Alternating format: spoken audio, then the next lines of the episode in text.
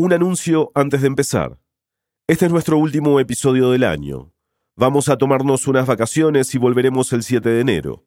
Pero estén atentos a este feed porque tenemos una sorpresa para los viernes 24 y 31 de diciembre que no se van a querer perder. Ha sido un gran año para el hilo. Nuestro equipo creció, nos salíamos con Vice News, publicamos 50 episodios con más de 100 voces, entre expertos, periodistas y protagonistas de las noticias. De parte de todo el equipo de El Hilo, queremos agradecerles por todo su apoyo y por escucharnos este año. Les deseamos unas muy felices fiestas. Aquí el episodio. Eliezer, este mes se cumplen 20 años de El Corralito, ¿no? Que es esta medida que restringió cuánto dinero la gente podía sacar de los bancos, básicamente. Sí. ¿Tú cuántos años tenías? Para esa época yo tenía 23 años. O sea, te acuerdas bastante. Sí, ya trabajaba como periodista, de hecho. ¿Y qué te acuerdas de ese momento? A ver, yo me acuerdo de, de dos cosas muy particulares de, de ese momento. Me acuerdo de algunas escenas y me acuerdo de una sensación. Creo que lo más importante tal vez para, para que tú lo entiendas es hablarte de la sensación, ¿no? Porque mi familia la pasó muy mal económicamente en los 90. Eliezer se refiere a cuando Carlos Menem era presidente, cuando se instauró la convertibilidad, que significaba que sin importar qué pasara, un peso argentino era equivalente a un dólar. Uno de los precios de eso fue privatizar un montón de empresas públicas para, bueno, poder sostener eh, esta ficción económica. ¿no?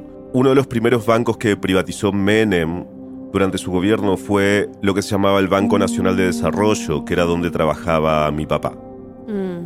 Y entonces mi papá se quedó sin trabajo en un momento en que él tenía creo que 47 años, tenía tres hijos y desde ahí la situación económica de mi familia empezó a ir muy mal, pero muy muy mal, al punto de que nosotros perdimos la casa y el auto por las deudas, ¿no?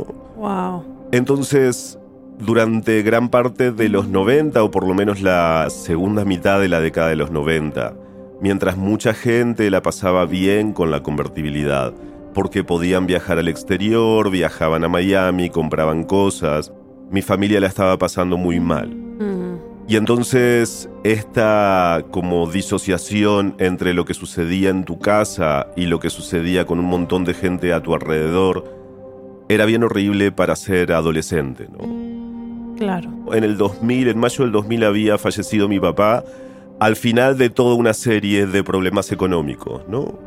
Y entonces yo lo que tenía era un montón de ideas en la cabeza, un montón de energía y también tenía ganas de quemarlo todo. Cuando de pronto estalló todo en diciembre del 2001,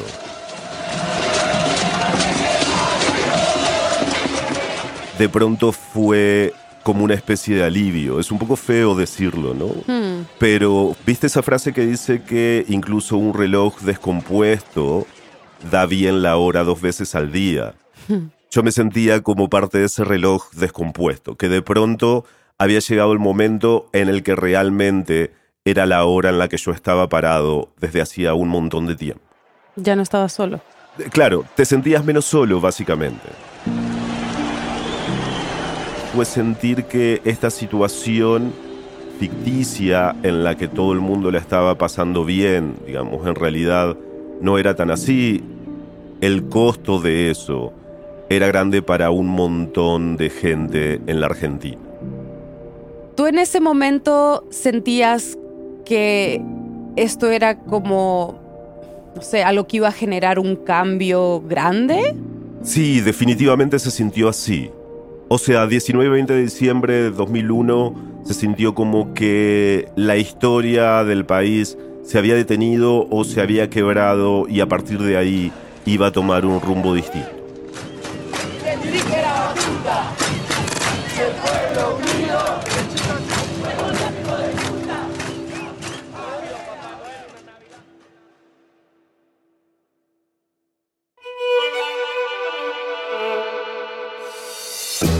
Bienvenidos a El Hilo, un podcast de Radio Ambulante Estudios y Vice News. Soy Eliezer Budasov. Y yo soy Silvia Viñas. hoy el aniversario del corralito y sus repercusiones en un país que hoy vuelve a sufrir una profunda crisis. Es 17 de diciembre de 2021.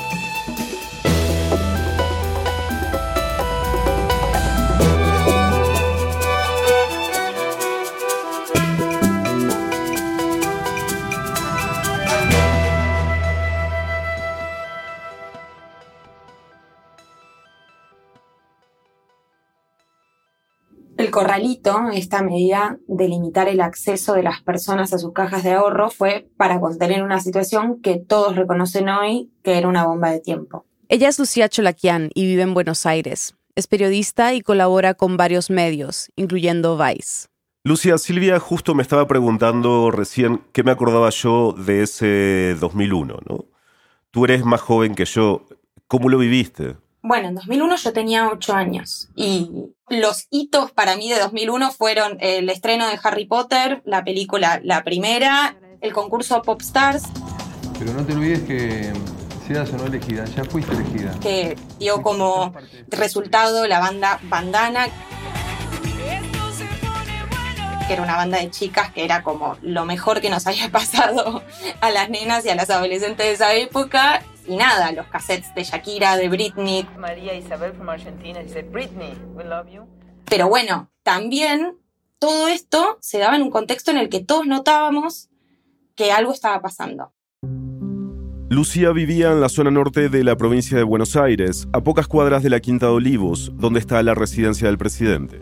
Ese fue uno de los epicentros del caos por esos días. ¿Vieron los carteles de alquila y vende que se ponen en las puertas de las casas? Bueno, la gente rodeó la quinta presidencial con esos carteles. Así se vivía la cosa. Lucía, ¿por qué decidiste reportar sobre este aniversario de los 20 años? Principalmente porque es un tema que conmueve mucho a mi generación. Obviamente conmueve mucho a todas las personas que lo vivieron, pero digo, algunos lo vivimos como recordando la atención en nuestras familias, en los espacios en los que estábamos en esa época de chiquitos. Entonces, lo que yo quise era volver a esos recuerdos personales, pero pasarlos un poco por la información, la historia, situarlos en lo que estaba pasando en esa época y de alguna manera así entonces entender el presente que me toca vivir ahora como adulta. Es que ahora a Lucía le toca vivir los vaivenes de una recesión que lleva años en Argentina. Y se ha dado cuenta de que las charlas que tiene hoy con sus amigos se parecen mucho a esas conversaciones cargadas de preocupación que tenían los adultos en la víspera del corralito.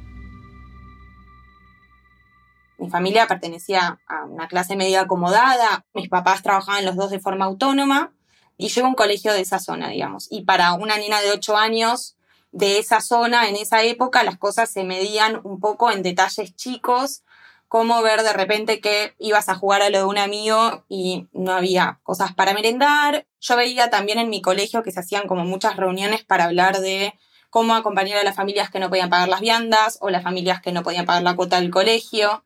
Y en particular yo, que tenía una relación con mis papás de que siempre se hablaba mucho todo, notaba que había cosas que no me estaban diciendo, ¿no? Y los notaba muy preocupados permanentemente, hablando entre ellos, hablando con amigos. Pero bueno, fui a preguntarles cómo lo recuerdan ellos. Eh, ma, contame vos. Y mi mamá, que se llama Mariana, me dijo que la sensación que ellos tenían era principalmente de angustia. Teníamos muchos amigos que se habían quedado sin trabajo y que a duras penas lograban llevar comida a su casa todos los días.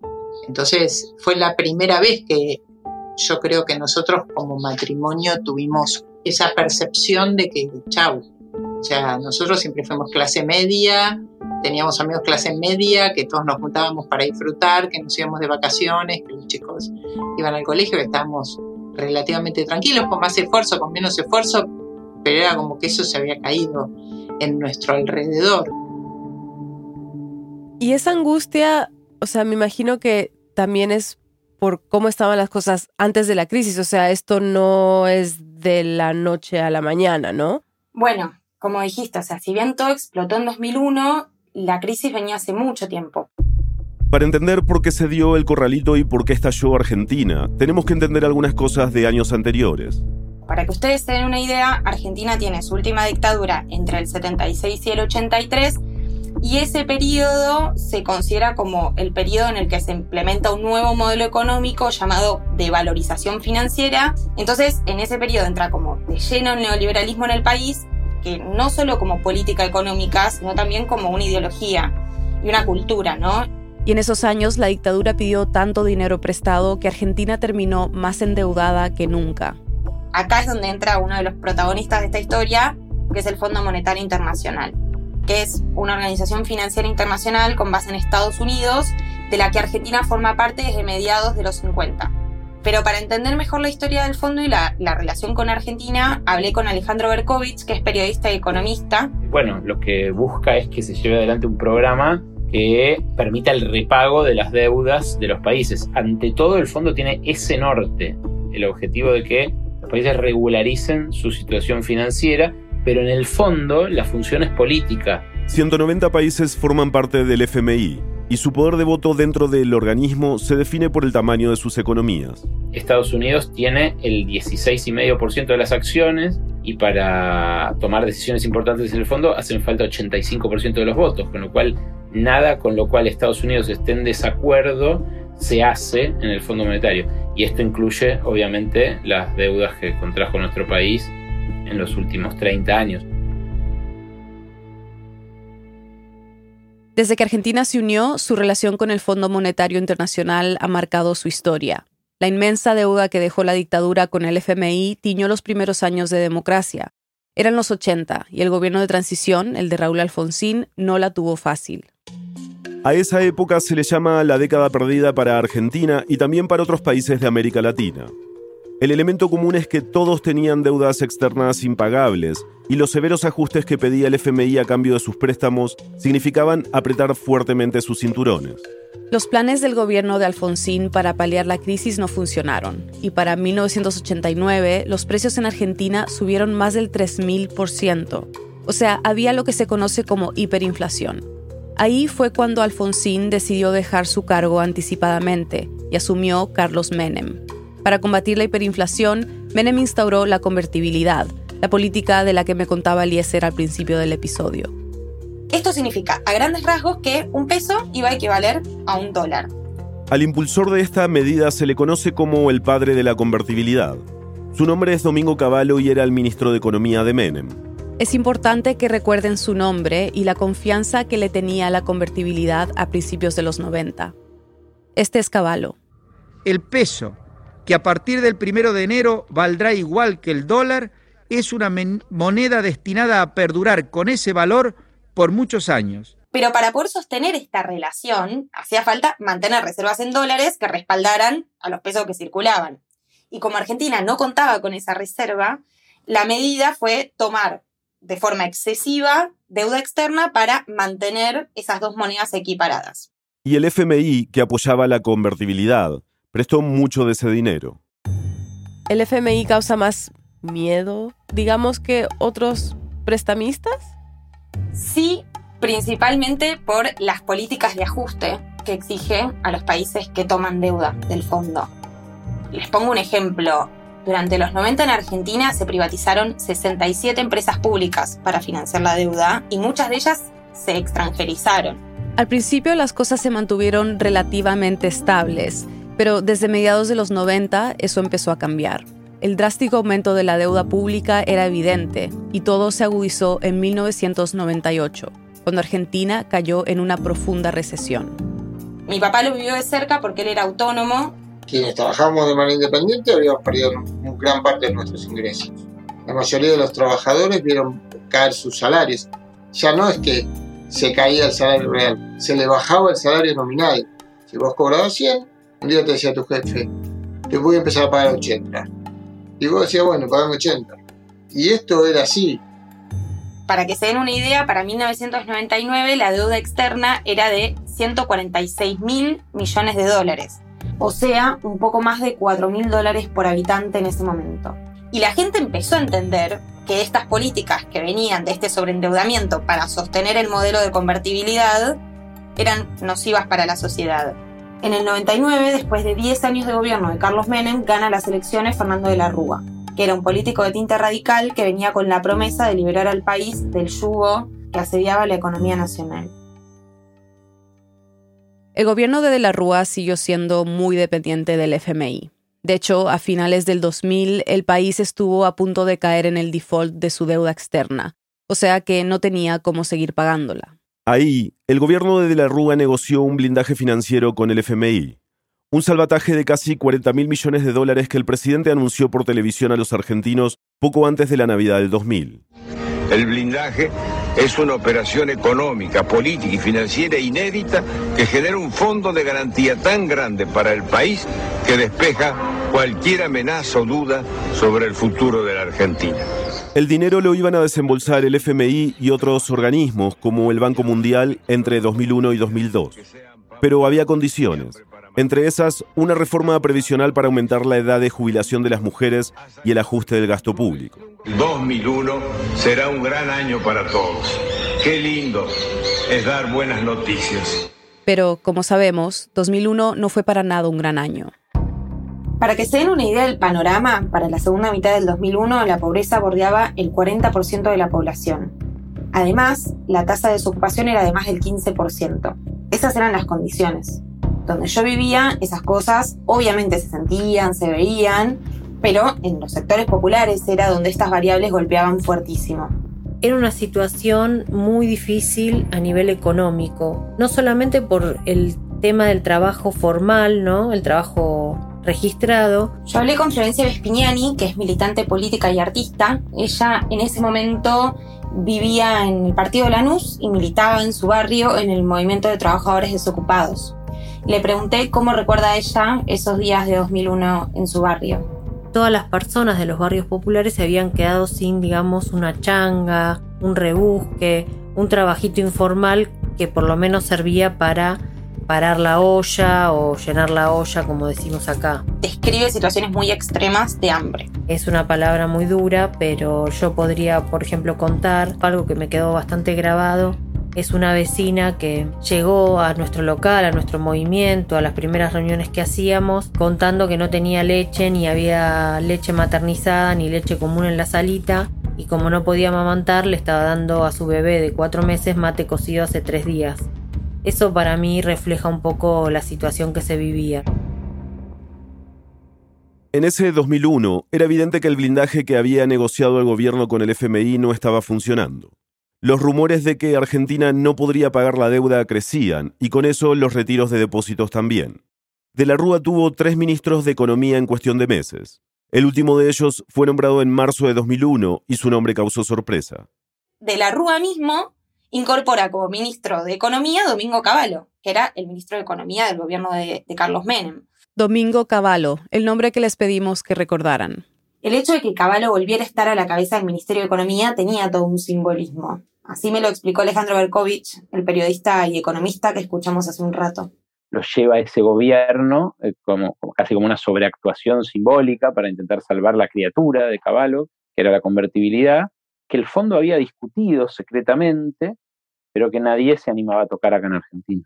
Y Domingo Cavallo, obviamente, sigue aplicando los mandatos del fondo.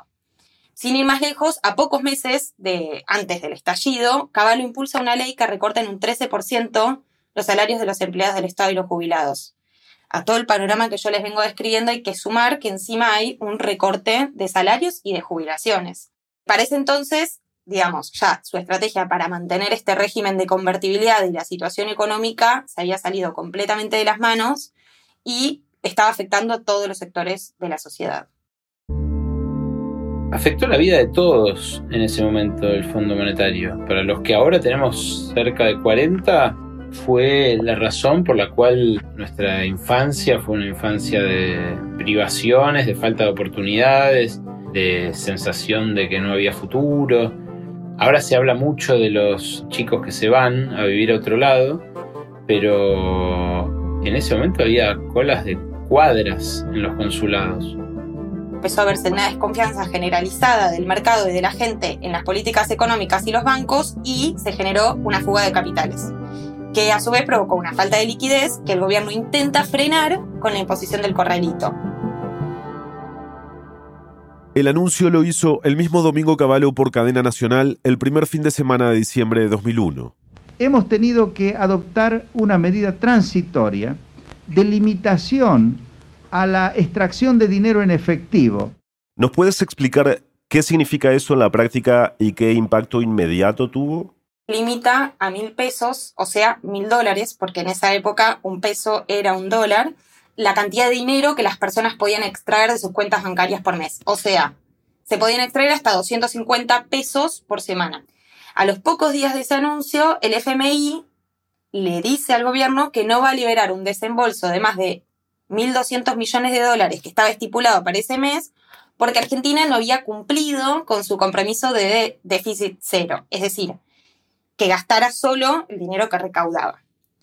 Esta decisión empeoró el panorama para el gobierno y la cosa estaba realmente muy mal. A nivel social, un factor que no ayudaba era que se venían las fiestas y que la gente no podía acceder al dinero de sus cuentas. Yo recuerdo en ese momento en particular, mis papás haciendo como, los veía como haciendo cuentas, mirando cheques, vos tenías que manejar muy bien tus compras cotidianas, las de comer. Como que se empezó a sentir mucho más dentro de la economía doméstica de cada familia que esto estaba complicado. Para que vos te des una idea, yo al carnicero, a Roberto, ¿te acuerdas de Roberto? Le pagaba con cheque una vez por mes. Y el resto de los pagos se tenían que hacer por sistema electrónico, sea tarjeta de crédito, sea tarjeta de débito, que no había prácticamente en ese momento y no había comercios que tuvieran tarjeta de débito, ¿sí? De acuerdo, eso. Eso fue tremendo. Ahí es donde mete la mano en el bolsillo a la clase media. Porque además no te dejaban sacar tus depósitos en plazo fijo, ni tus depósitos en dólares, ni nada. Esa plata quedaba dentro de los bancos. Los bancos no la devolvían, no la tenían, y a su vez te exigían que le pagues. Y vos la plata la tenías adentro. Fue ese, ese es un punto central para entender por qué se dispara 15 días después la crisis final. Tiene miedo al pueblo, hijo de puta. Gases lacrimógenos en la intersección de Chacabuco y Avenida... El anuncio del corralito desató una ola de protestas y saqueos en todo el país. ha tocado el llevando toda la guita del país afuera. Bueno, vemos cómo todos los vecinos están ingresando ahora al interior del supermercado. Es impresionante esto. El 19 de diciembre los saqueos, los piquetes y las manifestaciones en los barrios se multiplicaron, todo escaló muy rápidamente.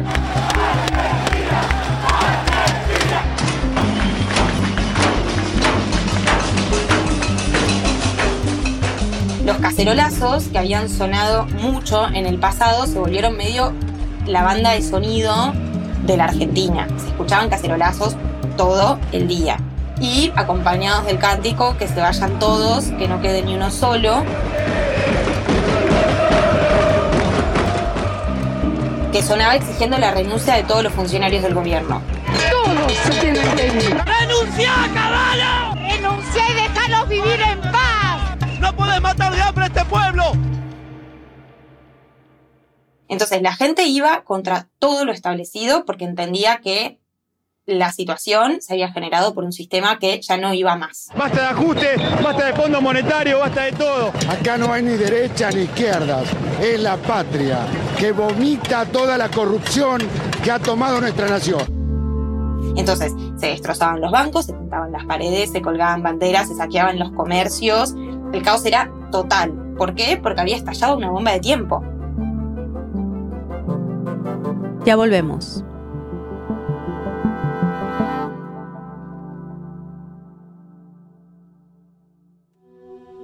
Entre tantas elecciones decisivas, la creciente polarización y el surgimiento de una extrema derecha que amenaza nuestras democracias, el mundo de la política puede sentirse abrumador. Pero en medio de todo esto, hay historias esperanzadoras, y las puedes escuchar en el podcast Words to Win By. Lo presenta Anat Schenker Osorio, una reconocida investigadora y asesora política. Cada semana, Words to Win By desglosa algunas de las mayores victorias progresistas. En su episodio de esta semana, hablan con activistas argentinas para explicar cómo ganó la lucha por el derecho al aborto. Escúchalo y sigue a Words to Win By en tu aplicación de podcast preferida.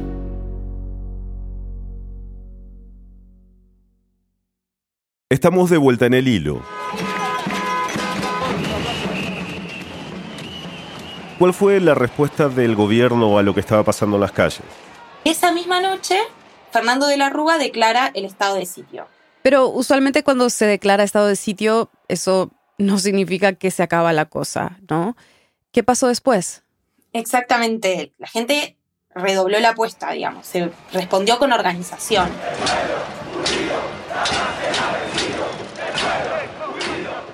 Se organizaron piquetes, se organizaron cacerolazos a lo largo y ancho de todo el país y esa noche de la Rúa anuncia la renuncia de Domingo Cavallo, pero ya a esta altura eso no era suficiente.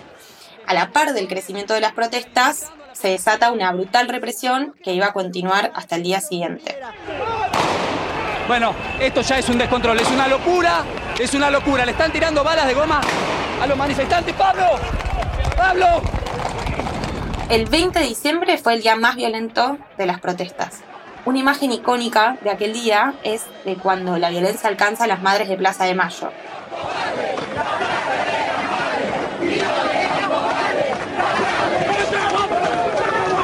La caballería está desplazándose por la Plaza de Mayo, corriendo de mala manera a la gente. Y ellas, con mucho valor, como siempre, se toman los brazos entre ellas y resisten en la primera línea. ¡Ojo con lo que hagas, eh! ¡Ojo con No lo le que vayas a pegar, ¿eh?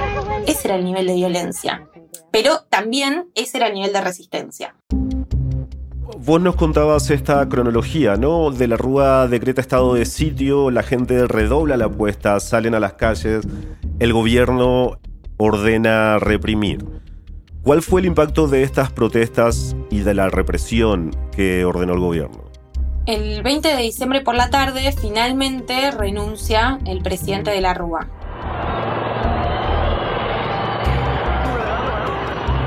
Y sale en helicóptero de la Casa Rosada, con las calles ardiendo debajo. La represión de esos días dejó un saldo de 39 asesinados y cientos de heridos, además de cientos de comercios destruidos, cientos de miles de personas angustiadas y agobiadas, mucho miedo y mucha violencia. El gobierno había reprimido de una forma muy violenta. Y políticamente en las semanas siguientes pasarían muchas cosas, como la sucesión de cinco presidentes en menos de dos semanas, y el anuncio de uno de ellos, Rodríguez A., de que el país cesaría el pago de la deuda externa. En primer lugar, anuncio que el Estado argentino suspenderá el pago de la deuda externa. Esto El pueblo en ese sentido había triunfado, pero bueno, la pregunta obvia es ¿a qué costo? A mí me, me sorprende mucho eso de que pueden decir que vamos a dejar de pagar. O sea, ¿es así de simple? ¿Pueden simplemente dejar de pagar la deuda? Sí, siempre se puede dejar de pagar. El tema son las consecuencias. Para ese momento la situación era tan catastrófica que la decisión que toma Rodríguez estaba orientada a usar esa plata para generar recuperación económica en el país, que en ese momento solo quedaban escombros, digamos. Con el anuncio cesa los pagos de la deuda. Esto inaugura una nueva etapa en la relación de Argentina con su deuda, donde se acordó pagar a los acreedores locales y renegociar con los externos, una vez que se recompusiera la situación del país. Igual, la crisis y su impacto seguirían por varios años. Claro, eso te iba a preguntar. ¿Se recompuso la situación del país? O sea, de lo que entiendo, no fue la última gran crisis de deuda externa para Argentina, ¿no? No, a mí me encantaría decirte que sí, pero los vaivenes de, de, esa etapa de la relación de Argentina con el FMI siguieron hasta 2006. De hecho, el año 2002 fue un año fatal para la economía local. A principios de ese año el gobierno eliminó la convertibilidad, pero las cosas no mejoraron. Muchas personas, si les preguntas, te van a decir que la crisis de 2001 fue terrible, pero que el año en el que peor la pasamos fue en 2002. Y toda esta situación de endeudamiento siguió hasta el año 2006, cuando Néstor Kirchner salda la deuda argentina y le trata de poner un punto final a una relación que los millennials llamaríamos muy tóxica. El gesto de Kirchner se hizo en medio de un crecimiento de la alianza argentina con otros gobiernos de América Latina, ¿no? Como que también cambia la situación geopolítica y se da una situación en la cual esas alianzas eran respaldo para el país no solo económico, sino también simbólico, ¿no? La decisión, que fue sorpresiva para muchos, había sido conversada con el entonces presidente de Brasil, Lula da Silva. De hecho, Brasil anunció que saldaría su deuda con el FMI un par de días antes que Argentina. Sobre esto, Alejandro Berkovich me dijo lo siguiente. Argentina tuvo sus mejores años de crecimiento históricamente en los momentos en los que no estuvo bajo acuerdo del Fondo Monetario. Pero esa primavera desendeudada, digamos, que se inaugura en el 2006, iba a durar poco. muchísimo menos de lo que se hubiera imaginado cualquiera. ¿Qué pasó? En 2018 el gobierno de Mauricio Macri firmó un acuerdo de stand-by. O sea, un crédito. Un crédito del FMI otra vez. Y este acuerdo con el FMI es crucial para entender la crisis actual de Argentina. Lo que pasa es que el 2018 fue un año difícil en términos económicos a nivel mundial. Pasaron varias cosas con el precio del petróleo, el aumento de las tasas de interés. En fin, todo eso golpeó las economías de países emergentes, como Argentina en esa época. A nivel local, las crisis se seguían apilando. Macri heredó al asumir una serie de problemas que dejó su antecesora, Cristina Fernández de Kirchner.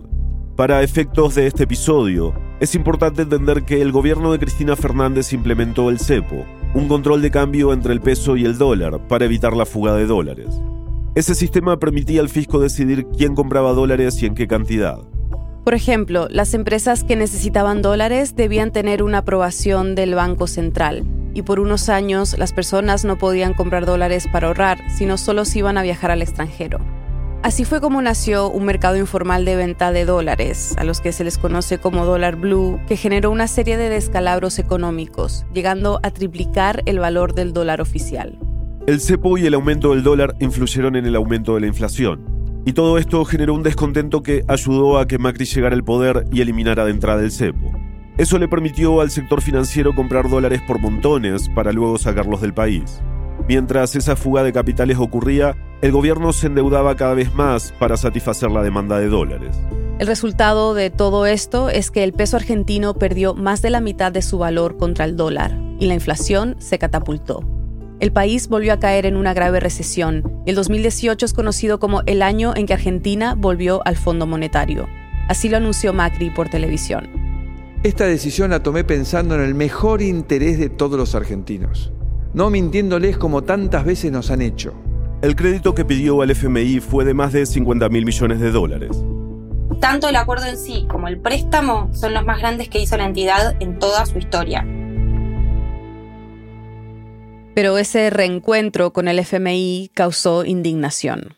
Argentina celebraba este lunes su Día de la Independencia con una masiva protesta en Buenos Aires contra el Fondo Monetario Internacional y la política económica de Mauricio Macri. El pedido de auxilio al FMI parece haber despertado el fantasma de la crisis de 2001. Para sorpresa de nadie, el acuerdo con el fondo trajo políticas de reducción de gasto público, quita de subsidios, reducción de la obra pública, despidos, además de que le puso una pausa al aumento de los salarios. Ya para el segundo semestre de 2018, el 32% de la población urbana del país quedó bajo el umbral de la pobreza. Eso es un aumento de casi 5 puntos respecto al primer semestre de ese año. En 2019 la desocupación volvió a ser de dos dígitos, porque pasó el 10%, pero además, digamos, se disminuyó la creación de empleo de calidad, se aumentó la flexibilización laboral y la precarización, que son cosas que hoy, digamos, tres años después, un poco más, se ven como con muchísima claridad. Entre el 2018 y 2019, o sea, en lo que quedaba del gobierno de Macri, Argentina recibió más de 44 mil millones de dólares del FMI. Acá una se pregunta, obviamente, bueno, qué pasó con esa plata, ¿no? Hablé con Alejandro Berkovich, que me explicó un poco qué pasó con esa plata. No es que se usó esa plata para mejorar la productividad, porque cuando hay una deuda, la deuda no es mala de por sí. Hay cosas que está bien financiar en el tiempo y que le sirve a los países hacerlo. Una represa o una central termoeléctrica es algo que van a usar varias generaciones. Entonces que se pague a lo largo de varias generaciones tiene sentido. Ahora, cuando una deuda, y además la mayor deuda que haya contraído un país en tan poco tiempo en la historia del capitalismo, se usa para financiar la compra de dólares baratos por parte de la élite de una población, bueno, el resto de la población no es que mejora su productividad o mejora sus perspectivas de generar dólares en el futuro, porque si se hubiera invertido en puentes, en caminos, en fábricas, estaríamos mejor parados para generar los dólares para repagarla. Pero esos dólares están en cuentas offshore de los ricos argentinos. Esos ricos argentinos no los van a entregar porque consideran que se los compraron en buena ley y así lo considera la ley, de hecho también. Eh, y la Argentina va a tardar mucho en generar esos dólares. Irónicamente, en 2019 Macri volvió a implementar el cepo cambiario que tanto había criticado al llegar a la presidencia. Pero Macri perdió las elecciones en 2019 y volvió un gobierno kirchnerista. ¿Qué cambió? ¿Cambió algo? Ese año la historia se tuerce un poco parcialmente porque la fórmula de Alberto Fernández y Cristina Kirchner gana como fórmula presidencial y parte de su campaña y narrativa había sido la de reparar la situación de endeudamiento del país, priorizar las necesidades de la gente y reactivar la economía. El presidente electo de Argentina, Alberto Fernández, ha mantenido una constructiva, ha subrayado, conversación telefónica con la directora gerente del Fondo Monetario Internacional, tras la cual ha asegurado que propondrá un acuerdo de pago pero sin más ajustes. Pero llegó la pandemia y con ella la recesión en Argentina se profundizó. Eh, Lucía, yo estuve en Argentina el mes pasado, pude volver después de tres años sin ir. Y me sorprendió un poco porque siempre hubo un poco de inflación en Argentina, siempre hubo una brecha entre los pesos y los dólares, pero en esta visita vi que el aumento de precios por la inflación y esta brecha eh, era brutal, ¿no? Se había vuelto inalcanzable. Y hablé con muchos trabajadores que bueno, me decían que sentían que cada vez trabajaban más solamente para mantenerse a flote, ¿no? ¿Nos puedes contar un poco más sobre la situación actual de la economía argentina? Sí, em, los 20 años de 2001 nos encuentran con más de un 40% de pobreza, casi un 10% de desocupación y, como decís Eliezer, con una situación macroeconómica muy complicada que pende un poco de la meta del gobierno para los últimos días de diciembre de 2021, que es alcanzar un acuerdo con el fondo. Mi generación, como la de mis viejos, a fines de los 90, vive una situación de desesperanza muy grande porque, como describís, la relación trabajo-salarios y la relación salarios-costo de vida y precios en general está muy tensa. Es muy difícil conseguir un trabajo en buenas condiciones, es una tarea titánica acceder a un alquiler en los centros urbanos e incluso de repente se vuelve muy difícil cosas que, hasta hace poco tiempo eran posibilidades muy tangibles para la gente joven en Argentina, como sostener los estudios en la universidad pública, cubrir los viáticos del laburo, tener una vida cultural. Entonces el panorama es bastante grave. ¿Y qué te dijeron tus papás sobre todo esto? Mi mamá lo que dice es... Es como que tenés una piedra que la cargas sobre la espalda a vos, se la pasas a tus hijos, se la pasas a tus nietos. Esa es la... O sea, es tremendo. Es tremendo. Y que siempre, digamos, te, te condiciona hacia adelante. A ver, cuando uno debe algo, sentís que no vas a hacer cosas porque debes plata a alguien, ¿entendés? En tu economía propia. Imagínate, además, que un Estado te imponga que vos no vas a poder vivir, ni vas a poder levantar la cabeza y vas a tener que cargar esa piedra por generaciones de generaciones porque la tenés que pagar y vos no la contrajiste además. Claro, se siente como que Argentina está como en un círculo vicioso, ¿no? Em, ¿Hay alguna solución a esto? Bueno, la pregunta que, nos hacemos todos cuando hablamos de este tema es cómo salimos de acá, ¿no? Porque a 20 años de 2001, la Argentina todavía parece ser un trompo descontrolado sobre una mesa inestable. Desde el 2020, Argentina está renegociando el préstamo que le dio el FMI al gobierno de Macri. El mensaje del gobierno es que la deuda, así como está hoy, es impagable, sobre todo por el tema de los plazos y los vencimientos. Entonces, lo que hay que lograr es que esa agenda se postergue.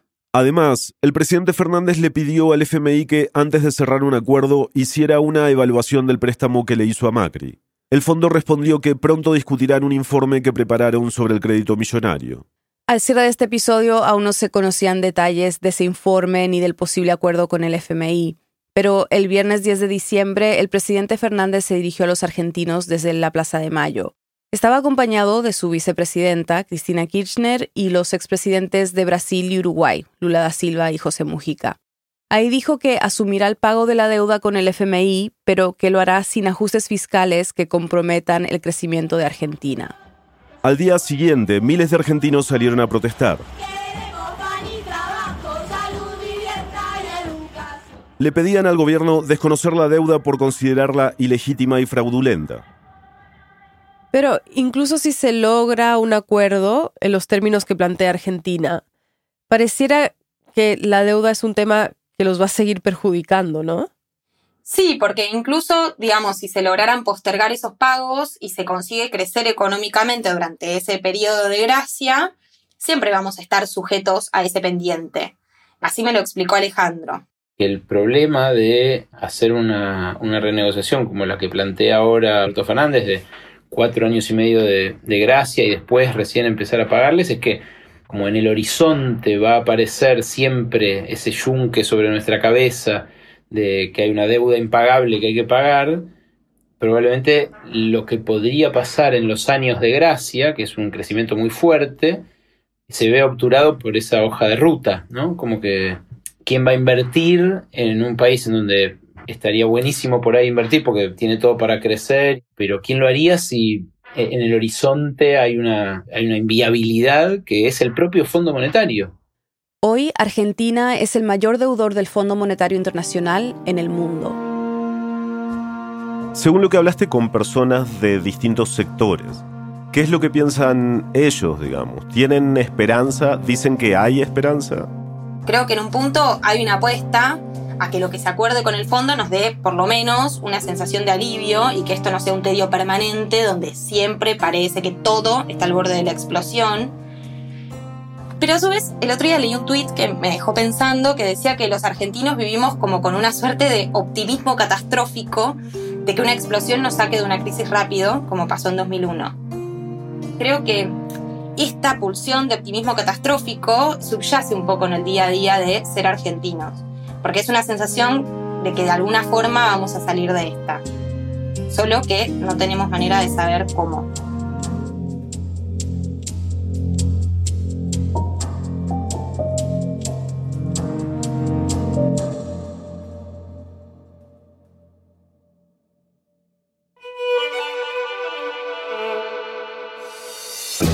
Este episodio fue reportado por Lucía Cholaquian y producido por mí, Daniela Cruzat. En el hilo somos Silvia Viñas, Eliezer Budasov, Daniela Alarcón, Mariana Zúñiga, Inés Renique, Denis Márquez, Elías González, Desire Yepes, Paola Leán, Xochil Fabián, Camilo Jiménez Santofimio y Carolina Guerrero. Nuestro tema musical lo compuso Pauchi Sasaki y parte de la música de este episodio fue compuesta por Remy Lozano. El Hilo es un podcast de Radio Ambulante Estudios y Vice News. Si quieres apoyar nuestro trabajo, por favor considera formar parte de nuestro programa de membresías de ambulantes. Cualquier donación de cualquier monto nos ayuda a llegar a nuestra meta. Queremos sumar 1.800 nuevos miembros antes del 31 de diciembre. Puedes encontrar más información en el hilo.audio slash apóyanos. Muchas gracias. Y para estar al tanto de las noticias más importantes de la región y de cómo se desarrollan esta y otras historias que cubrimos, síguenos en nuestras redes sociales. En Twitter y en Instagram nos encuentras como El Hilo Podcast. Gracias por escuchar.